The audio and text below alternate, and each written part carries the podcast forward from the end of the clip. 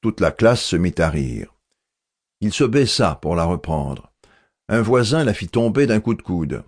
Il la ramassa encore une fois. Débarrassez-vous donc de votre casque, dit le professeur, qui était un homme d'esprit. Il y eut un rire éclatant des écoliers qui décontenança le pauvre garçon, si bien qu'il ne savait s'il fallait garder sa casquette à la main, la laisser par terre ou la mettre sur sa tête. Il se rassit et la posa sur ses genoux. Levez-vous, reprit le professeur, et dites-moi votre nom. Le nouveau articula d'une voix bredouillante un nom inintelligible. Répétez. Le même bredouillement de syllabes se fit entendre, couvert par les huées de la classe. Plus haut. cria le maître. Plus haut.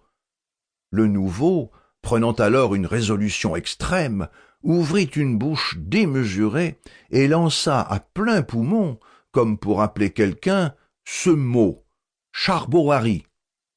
Ce fut un vacarme qui s'élança d'un bond, monta en crescendo avec des éclats de voix aigus. On hurlait, on aboyait, on trépignait, on répétait Charbovary, Charbovary, puis qui roula en notes isolées, se calmant à grand-peine, et parfois qui reprenait tout à coup sur la ligne d'un banc, où saillissait encore çà et là, comme un pétard mal éteint, quelques rires étouffés.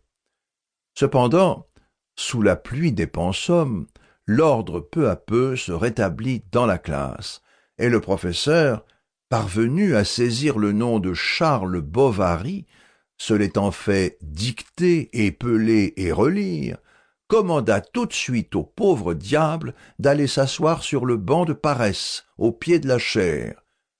Il se mit en mouvement, mais avant de partir, hésita. Que cherchez-vous? demanda le professeur. Ma casse, fit timidement le nouveau, promenant autour de lui des regards inquiets. Cinq cents vers à toute la classe exclamé d'une voix furieuse, arrêta, comme le quos ego, une bourrasque nouvelle.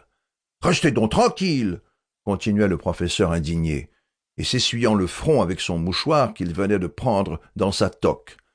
Quant à vous, le nouveau, vous me copierez vingt fois le verbe ridiculus sum puis d'une voix plus douce.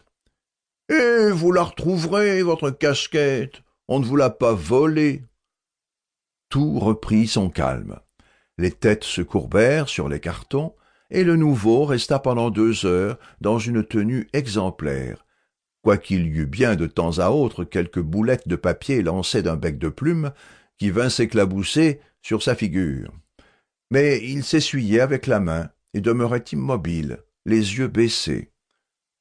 Le soir, à l'étude, il tira ses bouts de manche de son pupitre, mit en ordre ses petites affaires, régla soigneusement son papier. Nous le vîmes qui travaillait en conscience, cherchant tous les mots dans le dictionnaire et se donnant beaucoup de mal. Grâce sans doute à cette bonne volonté dont il fit preuve, il dut de ne pas descendre dans la classe inférieure. Car s'il savait passablement ses règles, il n'avait guère d'élégance dans les tournures. C'était le curé de son village qui lui avait commencé le latin, ses parents, par économie, ne l'ayant envoyé au collège que le plus tard possible. Son père, M. Charles Denis Bartholomé Bovary, ancien aide-chirurgien-major, compromis vers 1812 dans des affaires de conscription et forcé vers cette époque de quitter le service, avait alors profité de ses avantages personnels pour saisir au passage une dot de soixante mille francs qui s'offrait en la fille d'un marchand bonnetier devenue amoureuse de sa tournure.